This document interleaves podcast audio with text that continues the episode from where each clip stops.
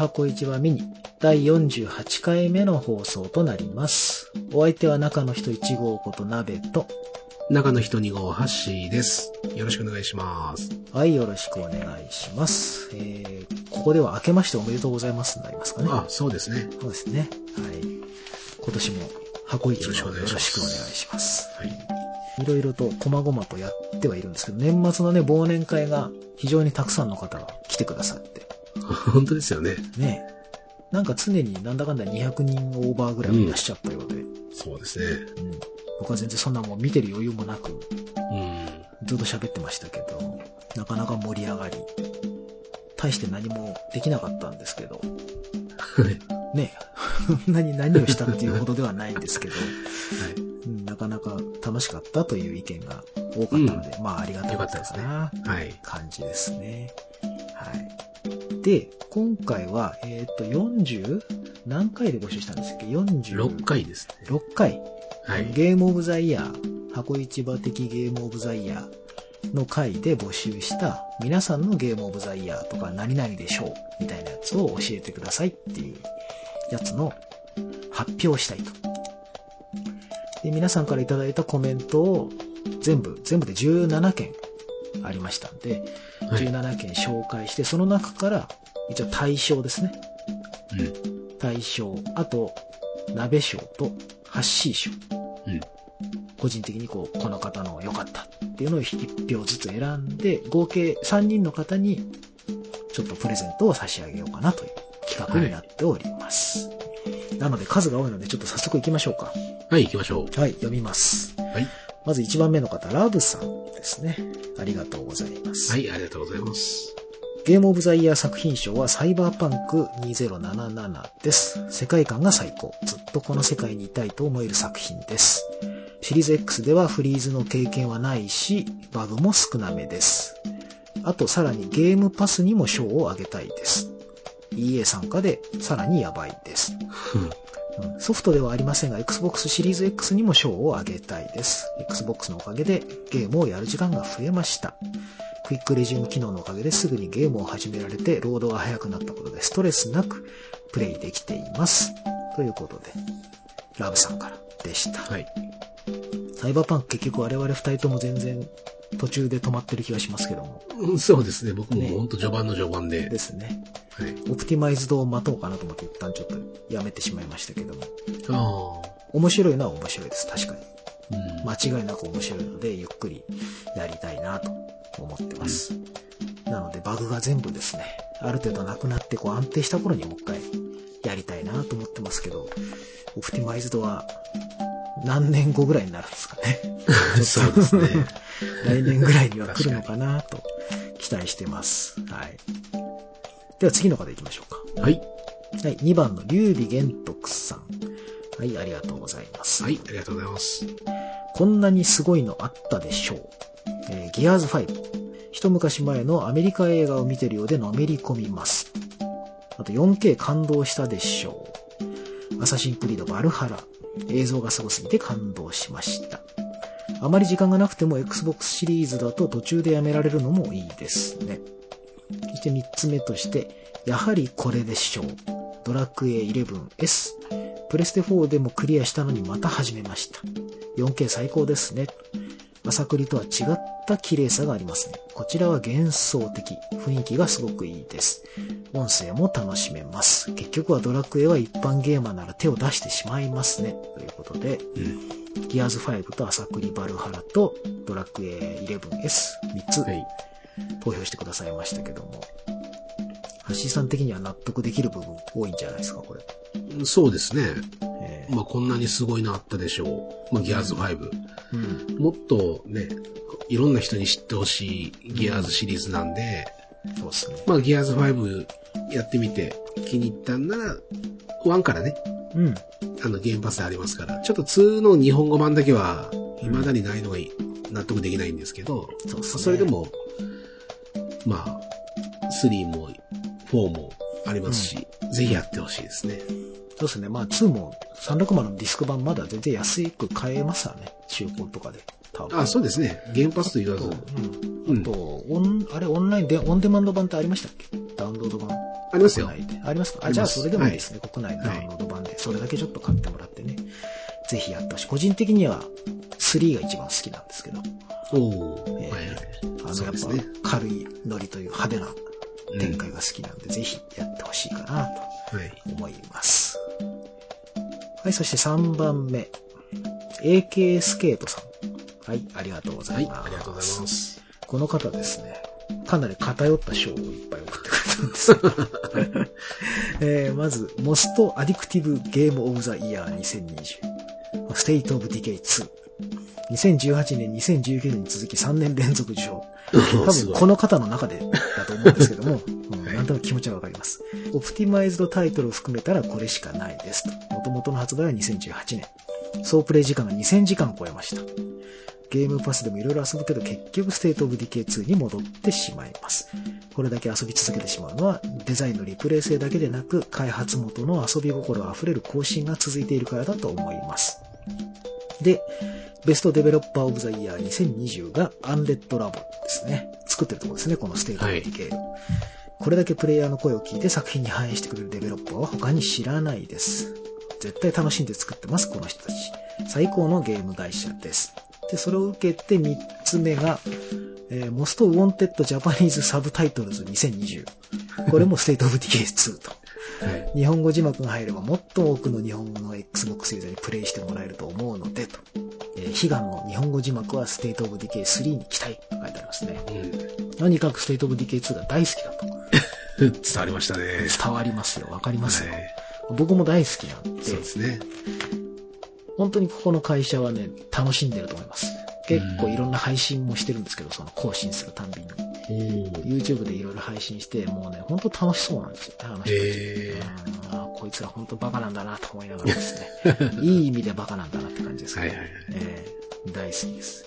そして、 State of Decay 3はね、もう私も期待大ですから。うん日本語欲しいですよね。うん、ここどうしてもね欲、しい。だからその規制がかかると出さないっていうこのアンデッドラボのですね、そのうんバカな割に意外にその頑固なところが、良くも悪くも頑固な職人肌なところがあって、ね、規制をかける国では出しません。なのでそこの国向けのローカライズもしませんっていうう。ん。それで全然日本版が出ないんですけど、うん。ぜひね、IARC でいいので、そうですね。えーぜひ今度は日本語も対応していただきたいと思っています。はい。私もそう思います。はい、4番、猫さん、ありがとうございます。はい、ありがとうございます。海の中最高すぎでしょう。いいですね、わかりやすくて。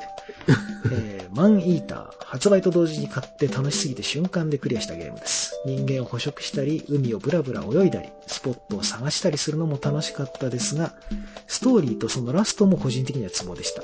DLC が出るといいな、ということですね。マンイーターは確かに予想外に面白かったというか。これは自分がサメになる RPG のゲームですよね。そうです、そうです。はい。あの、正直バカゲーだと思ってましたけど、僕うん。うん。バカゲーだと思ってチェックしてて、買ったら意外とちゃんとしたアクション RPG で、はいはい。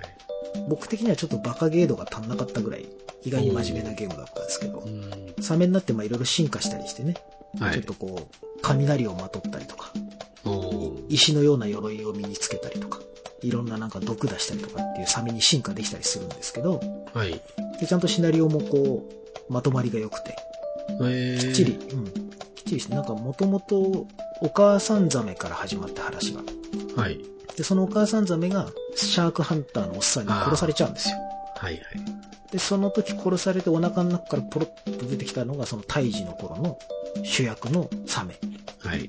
なんですね。で、そこで生まれてその子が成長して復讐をするっていう話なんですけど。はい。うんそれがうまいことそのシャークハンターのおっさんとその息子ともこう話がちゃんと絡んでて、なるほどね。ちゃんとね、いい感じになってたんですよ、シナリオが。はいはいはい。うん。ぜひね、2を出してもらって、うん。ぜひあの、タコと合体するとかですね、あ首が3つになるとか、空を飛ぶとかやってほしいなあ。と、うん。でも結構このタイトル話題にもなってましたもんね。そうですね。うん。正直あんなに話題になると思ってなかったんで、は僕は。い。だから続編も十分ありえますよね。うんあるんじゃないですかね。はい。で、このゲーム本当発売してから評判がガッと上がったタイプああ、確かに。こうこういうゲームはやっぱりいいゲームなんだと思うんですよ。うんそうですね発売してからね、伸びるっていうのは。うん。大抵のゲームはね発売前にガッと上がって、発売した後にあれ？噂聞かないなみたいなのはよくあるんですけど。確かうん。ね。これはいいゲームだと思います。んこの間セールしてましたね。に。はい。確か。はい。えー、次。マサ、マサトロン、トロンブさんでいいのかな。マサさん。うんはい、ありがとうござはいい。あます。りがとうございます。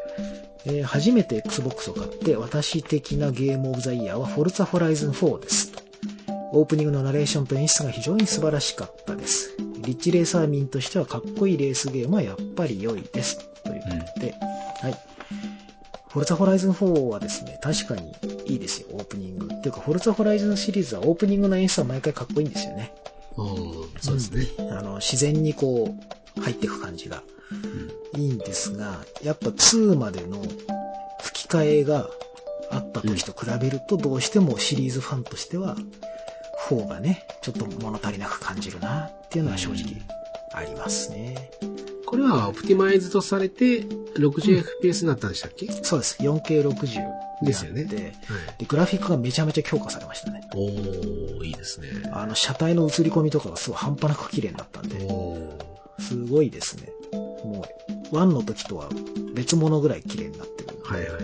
ええ本当に Xbox シリーズ XS のパワーを発揮できるゲームだと思います。はいうん続きまして6番、ひなおさんですね。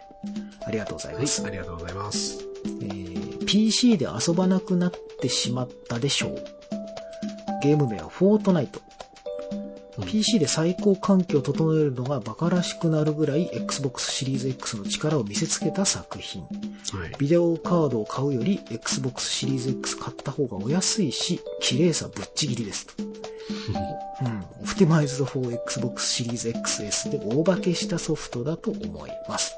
はい。フォートナイトは 4K120 一点です。120まで出ますよね。出ますよね、確かに。はい。実際私まだシリーズ X になってから起動してないんでちょっとわかんないんですが、かなり評判はいいのは聞いてますが、グラフィックもじゃあかなり良くなったんでしょうか？フォートナイトとかやっぱフレームレートですもんね。だと思いますけどね120うんあれだってクロスプレイですよね。クロスプレイのはずです。ねはい。じゃあ PC に勝つためにはやっぱ120は咲いてないと、ちょっときついですもんね。うん。そういや、マスターチーフも出てましたよね。。そうそうそう、出ましたね。そうだ、あれが欲しくて僕やりたくなったってこの間言ってましたよね そうそうそう。そうだ、それ以後はやってないな、それ。はい、では次7番目、えーレスナイトさん。はい、ありがとうございます。ありがとうございます。えー1000円以下ベストゲーム賞。エヴァンス・リメインズ。前半の違和感を後半回収するストーリー構成が気持ちよく、1000円以下では特に印象に残った作品です。パズルは単調に感じますが、最後までプレイするとストーリーと密接に関わっているので、これも納得しました。そして次がベストローカライズ賞。エアラフェル拡張版。ローカライズの違和感や間違いがなく、キャラの個性もよく出ていて、メインキャラ4人とも好きになりました。スーファミ時代の RPG を思い出して懐かしかった。断言さんのゲームは他にもアイコノクラスツやバグフェイブルズなど、いつも丁寧にローカライズしてくれるので安心して購入できます。ベタ褒めですね。えーで、コンソール Xbox 独占ゲーム賞。テルミーフォイ。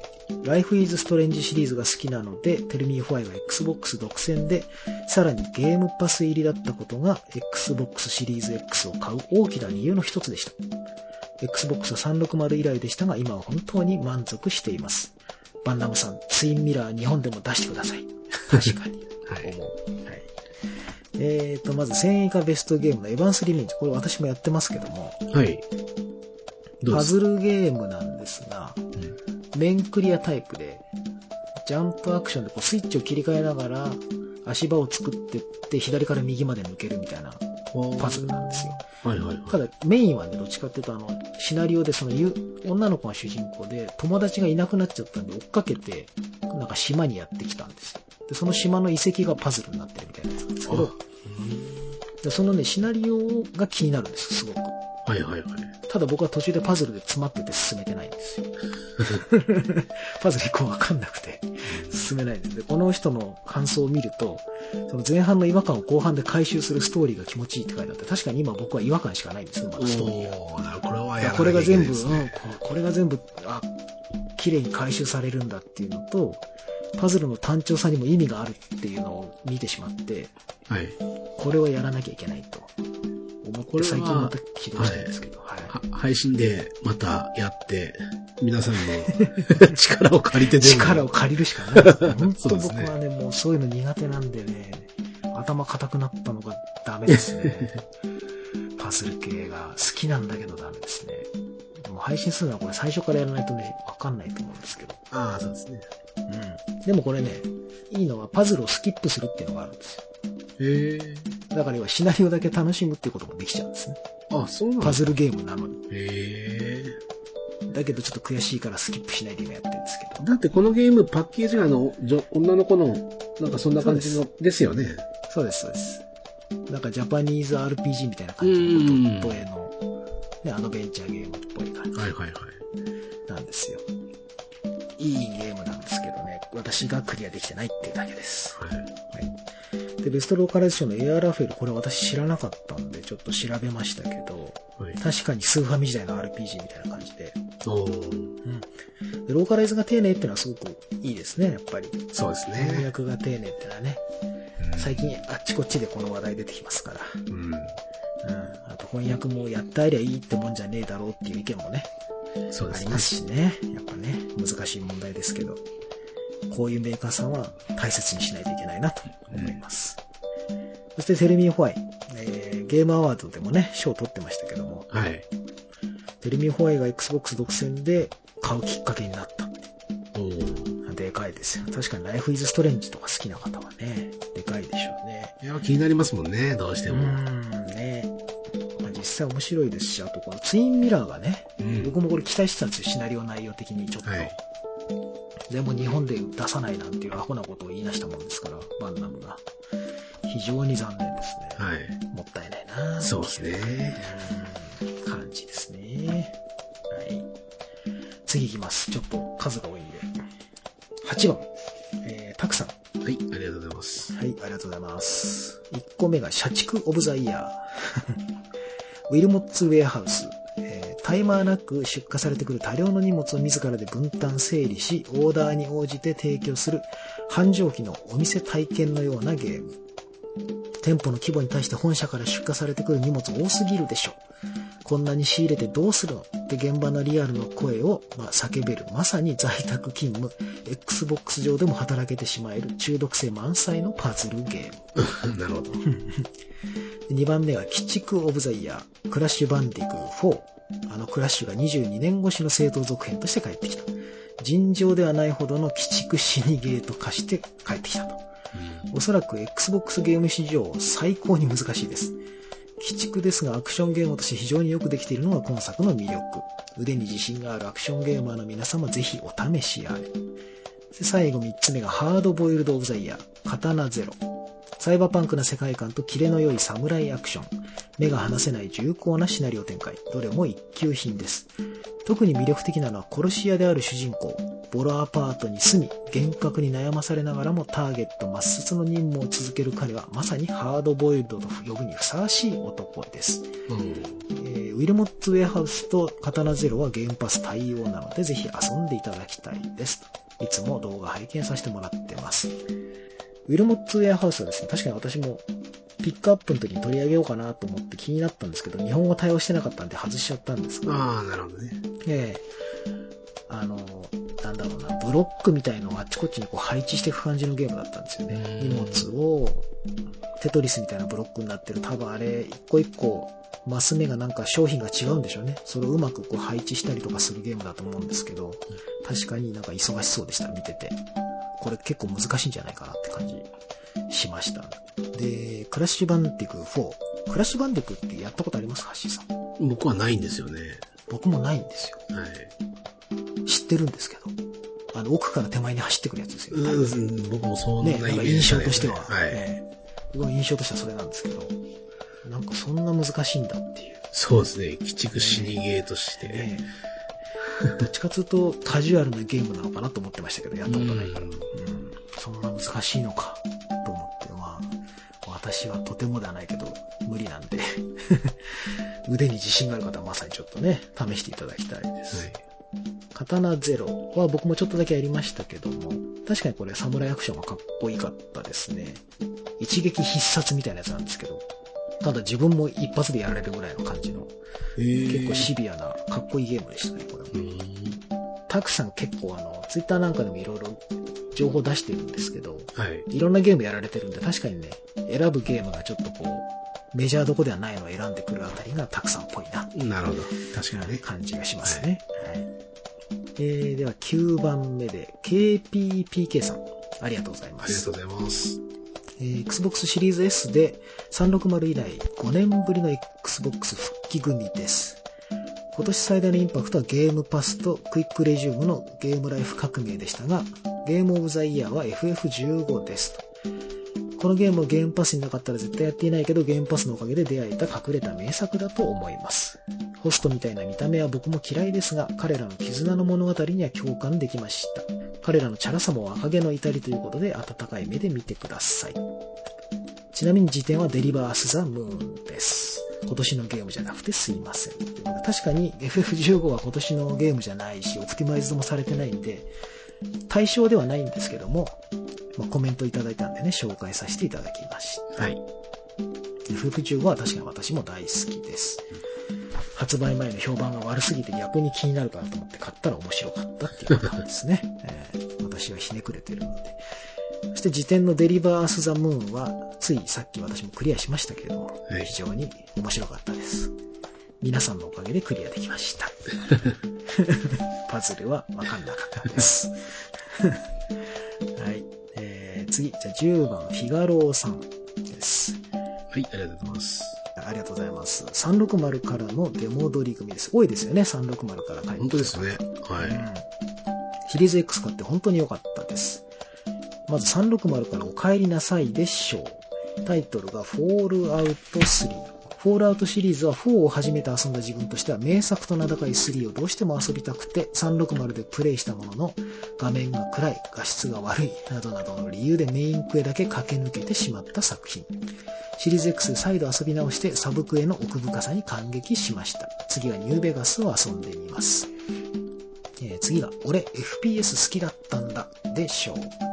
タイトルは、ヘイローマスターチーフコレクション。ヘイローは気になりながらも一度も遊んだことがない作品でしたが、ゲームパスに入っていたのでプレイ。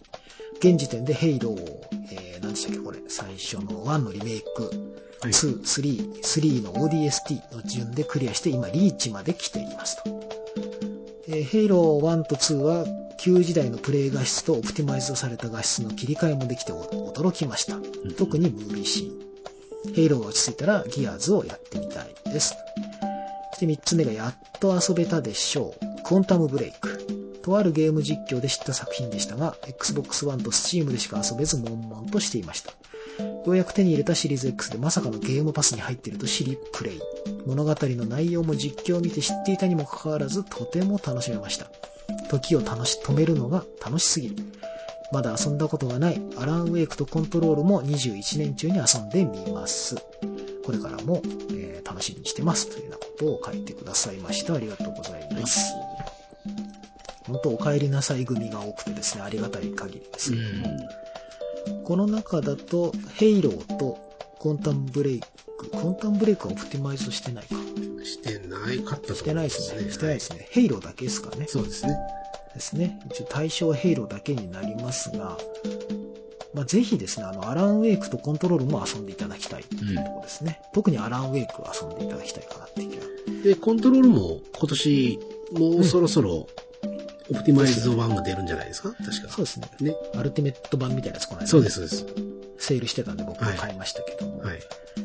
僕も一応クリアはしたものの、英語版でクリアしたので、はいはいはいはい。シナリオは全く分かってないので、うん。うんただアクションが楽しかったっていううん。ことしか記憶がないんだけど、あのグラフィックがオプティマイズドされるんだったら相当やばくなるんじゃないかって気はするので、ああ。うんグラフィックが綺麗というか演出がすごいんですよね。そうですね。グラフィック僕はいつもそうですもんね。うん。コンタンブレイクの時もすごかったんですけど、そうですね。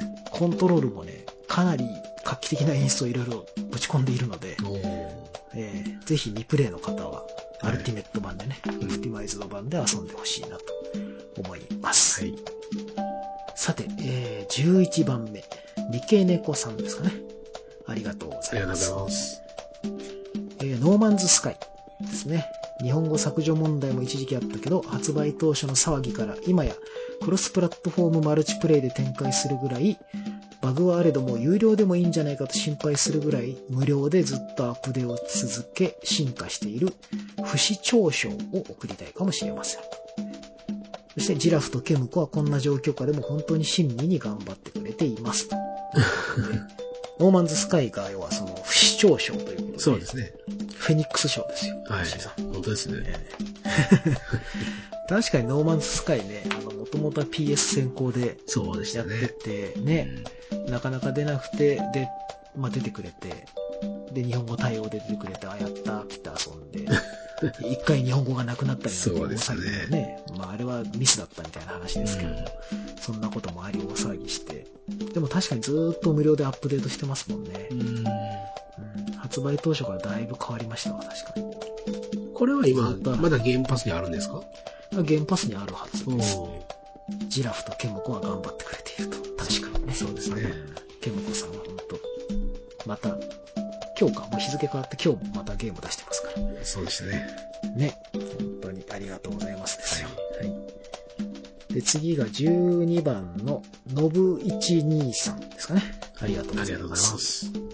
えー、まず、個人が作った Game of the Year、ブライトメモリー。なんといっても個人が作ったってのがすごい。トゥームレイダーとデビルメイクライを足して FPS にしたみたいな感じのゲーム。アーリーアクセス版だけあって安いし、チャプター1しかない感じだけど、ハンドガン、アサルトライフル、ショットガン、剣、超能力などあって、1000円で丸1日遊べた。謎にコスチュームの変更があったりするけど、FPS なのであんまり目立たない。インフィニットでムービーが増えて見える機会が増えるといいかなと。とにもかくにも1000円で遊べたからいいと思うし、Xbox シリーズ X のローンチ前の動画に取り上げられてたゲームなので、シリーズ X で遊べたのが良いと思う。自身初の実績コンプしたゲームでもある。あと、サイドステップできる S- FPS 大好きだわ。ということですね。で、2個目が次世代機1000倍で良かったよねオブザイヤーがサイバーパンク2077。まあ、何度も延期があってやっと発売。個人的にはまだクリアしていないけども、毎日遊んでるし楽しいし大好きなゲームなんですが、まあ、ネットの反応がいまいちで悲しいと。Xbox シリーズ X だと深刻なバグに遭遇したことがないけど、まあいろんな情報を見るとシリーズ XS と PS5 専用でも良かったんじゃないですかという意見ですね。うんウィッチャー3が大好きなので、個人的には2020年の Xbox シリーズ X 発売に合わせて出てきてくれた最高のゲーム。あとやっぱりサイドステップできる FPS 大好きだわと。はい。サイドステップ好きなんですね。で、三つ目。ずっと遊べる車ゲームオブザイヤー、フォルツァホライズン4ですね。フォルツァホライズン4を買ったのはちょうど1年前。ずっと遊び続けて、ちょっと間が空いてた頃にオプティマイズドで登場。やるしかないでしょ。で、やってみると、読み込みが高速化してるし、グラフィックは良くなってるし、まだまだ遊べる。本島をそこそこやった後に、フォーチュンアイランド、レゴと進んで、最近はレゴばっか遊んでいたので、本島を進めてなかったのを思い出してくれた。友達に素晴らしさを伝えても Xbox 持ってないので通じないのが残念。日本市場だと Xbox 未発売、PS4、5、1000倍というゲームが多い中、マイクロソフトが出した Xbox 専用ゲームだし、ゲームパスに来てるんだから、ある意味 Xbox ユーザーにはマストなゲームではないかと。レースゲーム好きなという、好きな人にはプレイしてほしいし、車のゲームにあんま興味ないよという方もぜひ一度プレイしてほしい。ショーケースだけでもプレイしてもらったら面白さがわかると思いますと。うん。熱いコメントが来ておりますね。えーと、ブライトメモリー。ブライトメモリー確かにすごかったですね。インフィニット今年ですよね。うん。のはずですね確。はいで。すね。うんインフィニットも期待してます。まあサイバーパンクはいろいろありましたけども、なんだかんだね、まあ、サイドステップできるからいいんじゃないかと。この人サイドステップ好きなんだな。で、フォルツァホライズンはやっぱりね、この人もいろいろ言ってますけど、発売した段階でもすごかったんですけど、超進化した感じなんでね、ぜひ遊んでほしいですね。レースゲーム、興味なくても本当あの、フォルツァモータースポーツの方は、本家の方はレースだから、レースゲーム好きじゃないと辛いかもしれないですけど、ええホライズンの方はね、オープンワールドのドライブゲームなんでね、ですね。ただ散歩する感じでドライブするだけでも楽しいし、うん。うん、写真撮ったりするのもね、楽しいんで、ぜひ、まあ、原パス入ってる人は、試しに落としてもらったらいいんじゃないかなと思います。ショーケースってやつが結構、破天荒なイベントが多いんで、戦闘機と競争するとか、はいはいはい。あの、電車と競争するとか、うんそういうなんか無茶なやつが多いんで、なかなか楽しんでぜひやってほしいです。はい。えーっと、ナスペイントおじさんからですね。ありがはい、とうございます。とうござい。えーっと、ショーの名前がちょっと長いです。それなりに長い私のゲーム人生において初めてドラクエをクリアしたと言える日が来たでしょう。長い。ゲーム名はもちろんドラゴンクエスト 11S ですね。えードラゴンクエストといえば1986年1作目の発売以降、現在までにナンバリング、派生を含めると、数えきれないほど多くの作品がある RPG の代表的な存在。そんな RPG をことごとくスルーしてきたのが私です。正確には、少年期に当時の友人に借りたと思われるドラクエ2をプレイした記憶はあるのですが、当時の我が家にはファミコンは1日30分ルールが存在していたため、復活の呪文を入力する、フィールドに出て敵を倒す、宿屋に戻る、フィールドに出て、というだけであっという間に時間切れ。30分じゃきついですね。最後には復活の呪文をメモするまで待ってもらえないこともあったり、いざメモした復活の呪文で再開しようと思ったら間違っていたりと、結局サマルトリアの王子にすら会えない始末。私のドラクエ2はそこで終わりました。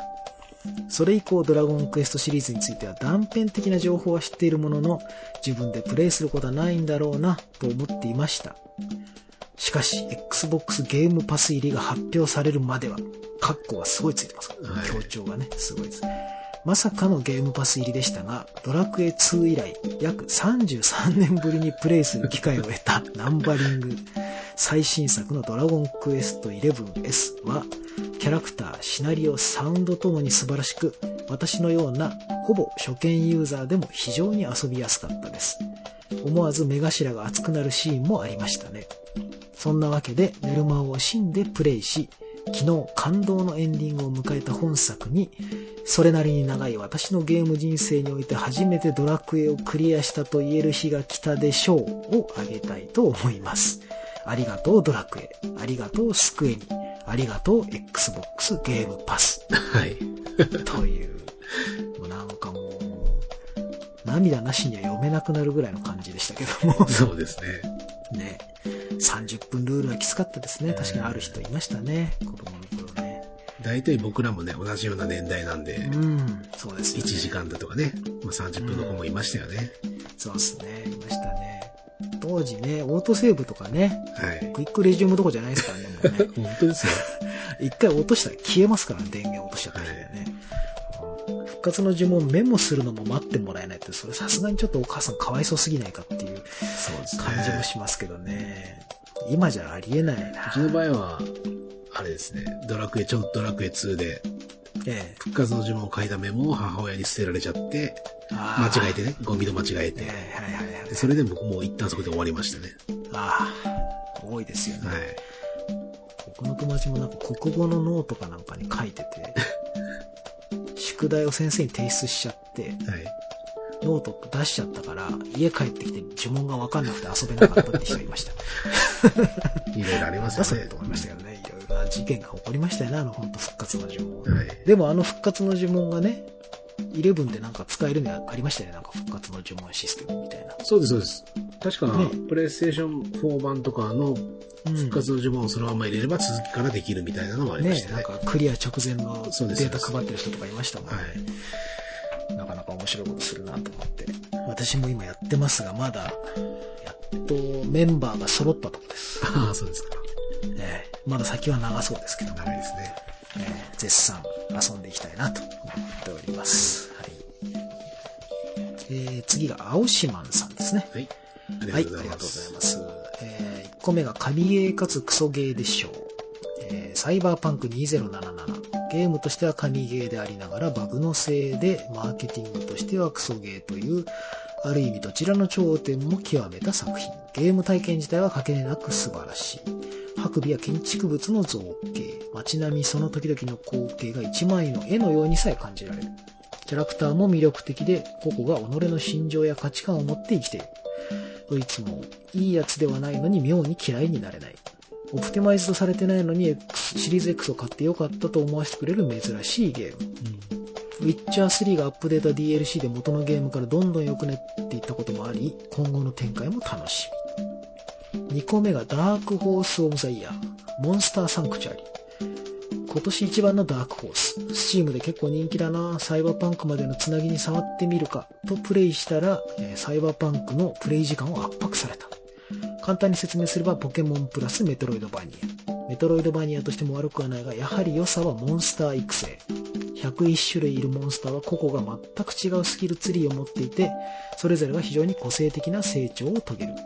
センターは3対3のコマンドバトルで難易度が少々高めに設定されていることもあり、どのモンスターを使うか、どのスキルを覚えさせるかとプレイヤーを存分に悩ませてくれる。ローカライズの質も良く、ゲームパスにも入っているので気軽にプレイできる。え3つ目、つい黙々とやってしまうゲームでしょう。読みを咲く花。つい黙々とプレイ時間を積み重ねてしまう作品。ゲーム自体はダークな現代風世界が特徴のダンジョン RPG。黙々とプレイしてしまう理由はゲームプレイの快適さが理由。戦闘はワンボタンで超高速化。マップは移動先を指定すれば、ダメージ床やモンスターシンボルを可能な限り避けて高速自動移動。これいいですね。ね、キャラの職業やステータスの振り直し、スキルポイントの振り直しや拠点で何回でもコストなしで可能。すべてが親切設計でゲームプレイを阻害しないように作られている。ハクスラ要素もあり、黙々と強い武器を探すことに。敵のグラフィックに使い回しが多かったり、ボイスが少なかったりと安っぽさはあるが、年末年始におすすめな一本。ということで、かなり書いていただきました、おしまさん。このダークホース・オブ・ザ・イヤーのモンスターサンクチュアリ確かにそう思いますね。私も全然ピックアップの時はそこまでじゃないかなと思って取り上げなかったんですけど、後でやってみたら面白かったっていうやつですね。うん。本当にこのモンスター育成がね、かなり属性とかもあるんで、はいはい。かなり一個一個がきっちり育てられるんですよね。だから自分の気に入ったモンスターを多分ずーっと強化していけるんだと思うんですけど、へなんかね、敵を倒すと敵から卵だったか種かなんか。はい。それを返すと、その同じモンスターが自分の仲間になるんですよ。うん。で、そいつをレベルアップさせていくと、今度スキルポイントが入って、で、いろんなそのスキルツリーに割り振ってくる、割り振っていくんですよね。はいはい。プレイヤーキャラクター自体はな、そのマップの移動とかはジャンプアクションでやるんですけど、自分は戦闘に参加しないんですよ。うん。完全にモンスターを使って戦闘するなかなかね、不思議な感じですよ。そのステージ移動はアクションで結構スピード感あるんだけども、戦闘は結構じっくりやるっていう。感じで、こういうのね、好きな人多分ハマるでしょうね。なんか画面パッと見横スクロールの普通のアクションゲームっぽい感じに見えますよね。普通のメトロイドバニアっぽいですよね。そうそうそうそうだから僕もそれでスルーしちゃったんですけど、うんこれが意外としっかりとした RPG。うんでロー、ローカライズもちゃんとしっかりされてるんですね。うんそうですね。日本語しっかり入ってました。うん絶対入ってないと思った。そうですよね。そしたらまさかの原パス来て、うわ、原パス来たと思って、あ、しまったなと思ってやってみたら本当ちゃんとしてたんで、あこういうのピックアップから逃すようじゃ私もダメだと思って、反省したやつです、これ。ちょっとね、ちょっと見る目が足んないぞと思ってね。ちょっと反省したゲーム、これ。です。読みを咲く花もいいですね、これなんか。うんダメージ床を避けるとか。そうですね。ねこれもなんか、ツイッターでフレンドさんとか結構買ってて、ああ、面白そうだなとは思ったんですけど、基本的にあんまりこのダンジョン RPG ってのはやらないんで、うん。ちょっと避けちゃったんですけど、面白そうだなと思いました。はい、では次行きましょうか。はい15番、ゆきさんですね。ありがとうございまありがとうございす。ます。えー暑苦しいくらい暑いゲームショーです。ゲームはヤクザライカードラゴン。主人公交代、初の RPG 作品とチャレンジな作品でしたが、従来ファン、新規の方も楽しめるものだ。登場キャラクターがとにかく魅力的。仲間を大事にしたいと思う気持ちが RPG とマッチしていた。そして主人公の春日一番がとにかく熱い。今時ここまで熱くて男臭い主人公はあまりいなかったように思える。Xbox 版が日本で発売されなかったのは残念ですが、いろんな人にプレイしてもらいたい作品でした。ということです。はい。ゆきさんは英語版でやったんでしょうかね。うん。あの、まあ、一応吹き替えが入ってるから、はい。できなくはないんですけど、システムとかね、英語なんでね、全部ね。はいあと、普通の音声なしの会話は全部英語字幕読まなきゃいけないんで、なかなか大変だと思うので、私ですら積んでいますけど、うきっと3月にん。ね。そう。字幕が来るでしょう。うん。あとの、思ってます。345コレクションとかと6と一緒に、はい。きっと来るんじゃないかなと思うので、今年ね、また改めて、もしかしたらランクインするかもしれない気はします。はい。で、続きまして、えーレアルズさんですね。はい。ありがとうございま。ございますす。えー、ショーの名前が、声が枯れるぐらい叫んで笑ったオブザイヤーです。マインクラフトダンジョンズ。えー COVID-19 で子供たちが学校に行けなくなり、自宅で過ごし始め、時間を持て余すことから、スイッチを探すも品薄で買えず、じゃあ、と Xbox One を触り始めた矢先にゲームパスが始まって、しばらくして発売したのがマイクラダンジョンズでした。あ、そっか、4月でしたよね、ゲームパス始まったのね。ね。ちょうどタイミング的にそっか。えー本当にコープが楽しかったのと、協力すればなんとかなる難易度でゲームするのもほぼ初めてだった子供たちと、ギャーギャー叫びながらゲームしてたのが本当に楽しかった思い出です。うん。ということですね。確かに今年ね、ちょうど3月の緊急事態宣言で、こお子さんたちね、学校行けなくなっちゃいましたもんね。そうですよね。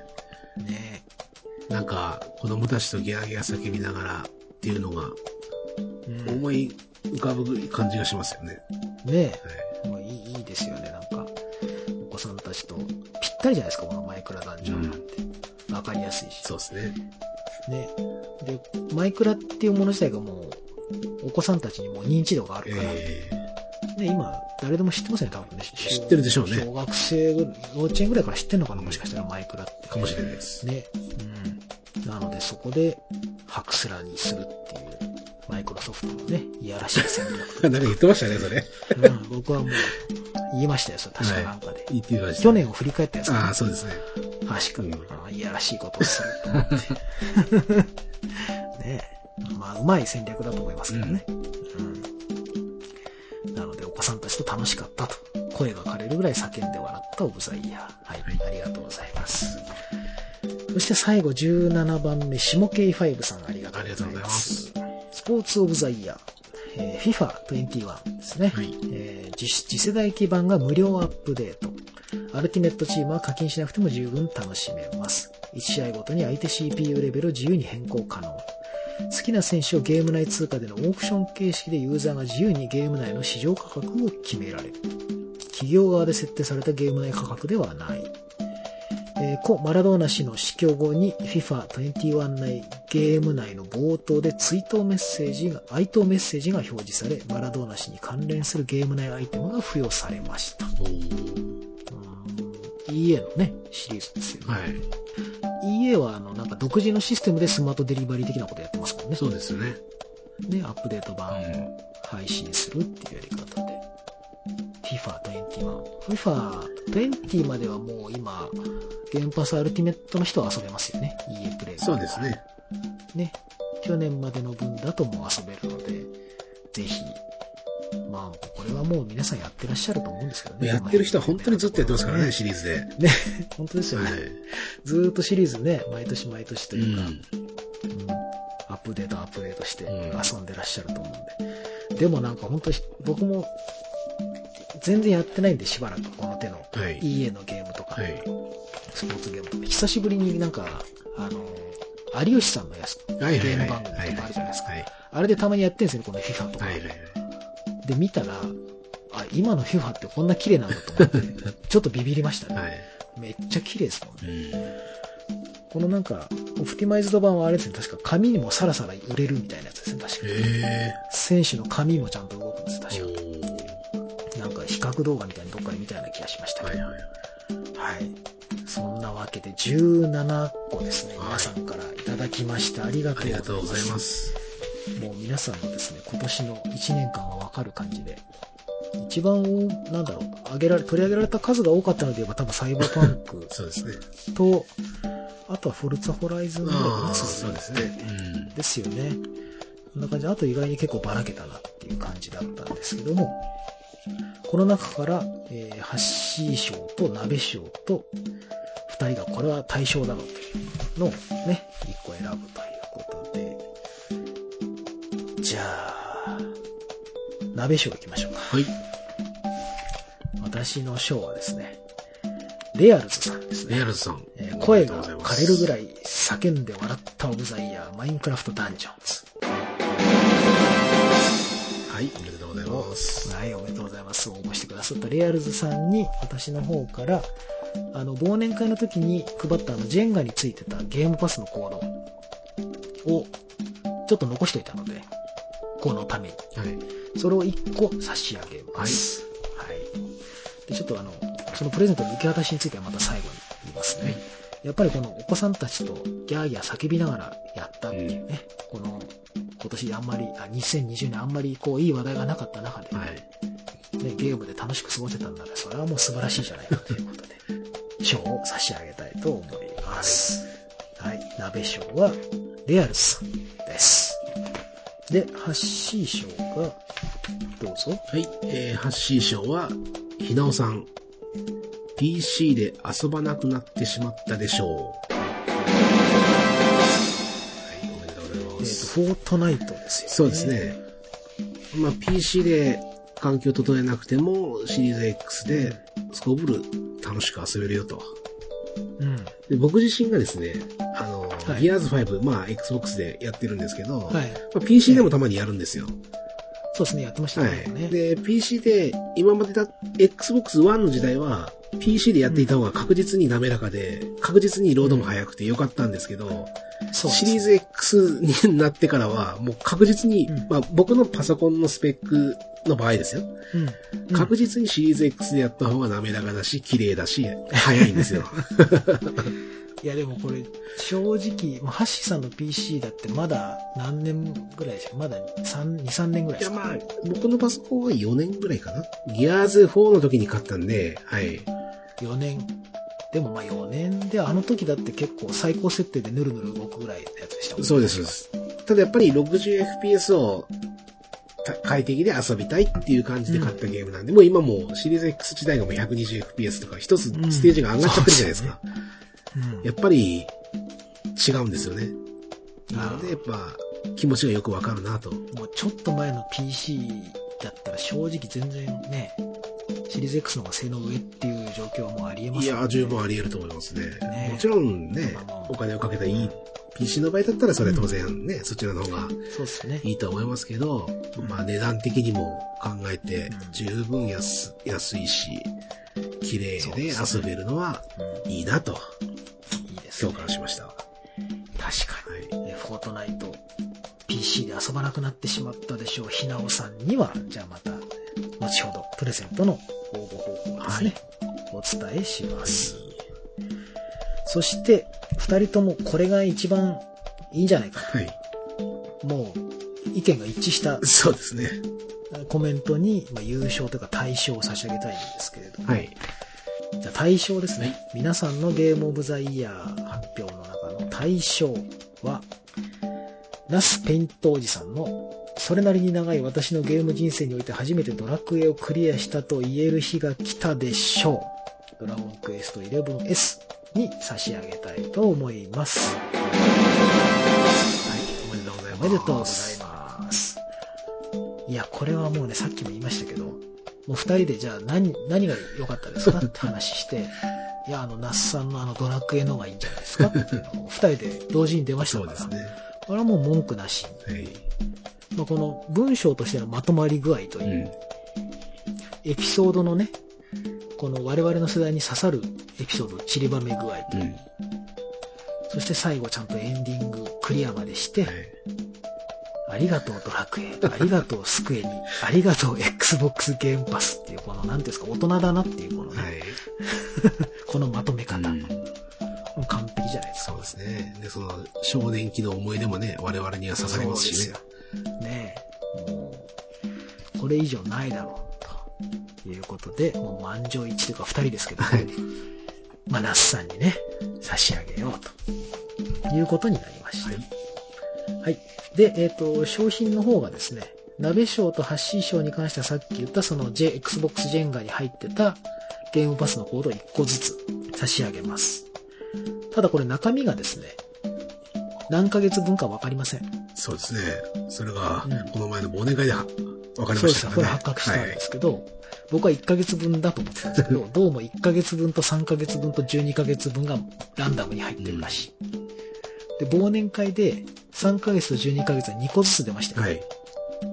で、あれが何個ずつ入ってるのかわかんないですよ。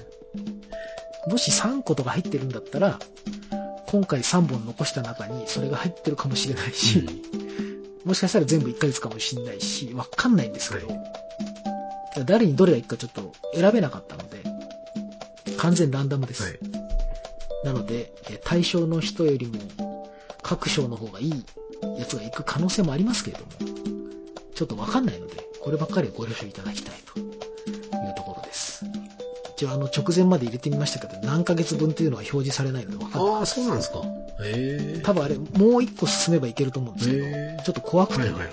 怖くて途中でやめたんですよ。うんこれ以上言って OK になっちゃって、そうですよね。認証しちゃったら嫌だなとか思って、とりあえずゲームパスアルティメットのコードですってとこまでは分かったんですけど、はい。だからちょっと今回もわかんないので、ランダムです。で、対象の那須さんにはその Xbox ゲームパスアルティメットのコード一つと、3000円分の Xbox のギフトカードですね。ギフトカードというかポイントか。えー、マイクロソフトポイントはい。ですかね。を差し上げます。はい。で、皆さん、この3人の方はどうやってそれを受け取るかと言いますと、この、今私たちはこの、喋ってるこの動画、皆さんのゲームオブザイヤー発表の動画に、コメント欄に、またあの、この同じ、応募した時と同じアカウントで、コメントしてもらって、そこに、また申し訳ないんですけど、ゲーマータグを書いてほしいんです。でそこのゲーマータグ宛てに、また送ります。私から直接、コードを。そういった形で、本人認証させていただくというところで、お願いしたいと思います。申し訳ないんですが。なので、えー今回受賞された、えー、ひなおさんと、レアルズさんと、ナスさんはい。は、この動画のコメント欄に申し訳ないんですけど、ゲーマータグを書いてください。もしちょっとどうしても嫌だという方は、私のその箱市場の DM に何かちょっとご相談をくださってもいいですか、うん、そうですね。うんね。一応まあ本人確認が一番確実にできるのはそれなんで、それで問題がない場合は、コメント欄にゲーマータグをちょっと申し訳ないけど書いてください。やり取りした後にそれだけ非表示にすることもできますんで、消しちゃったりもできますから、よろしくお願いします。ます。はい。というところで、長々と喋りましたけども、そうですね。皆さんのゲームオブザイヤー、なんとか発表終わりました。はい。いろんなゲームがありますね。そうですね。ね、感じですね。橋井さんも本当ギアーズばっかりやってる場合ではないと思い 本当ですね。こんなゲームあるんだって何本もありましたからね。でしょうね。はい。僕僕はまあ今回知らなかった1本だけでしたけど、遊んだことないっていうのはまあ何本かありましたよね。はいはいはい。今年2021年もこれやれたらやりましょう。そうですね。面白いから。うん。ね。だからもう皆さんもね今からでもうん少しずつそうですね。考えておいてもらえればいいですよねね。。うんそうですね。ぜひそんな感じでお願いしたいと思います。はい。では、今回、以上で終わりにしたいと思いますが、よろしいでしょうか？はい。はい。お疲れ様でしたちょっ。と疲れました。はい、お疲れ様です。では今回はここまでです。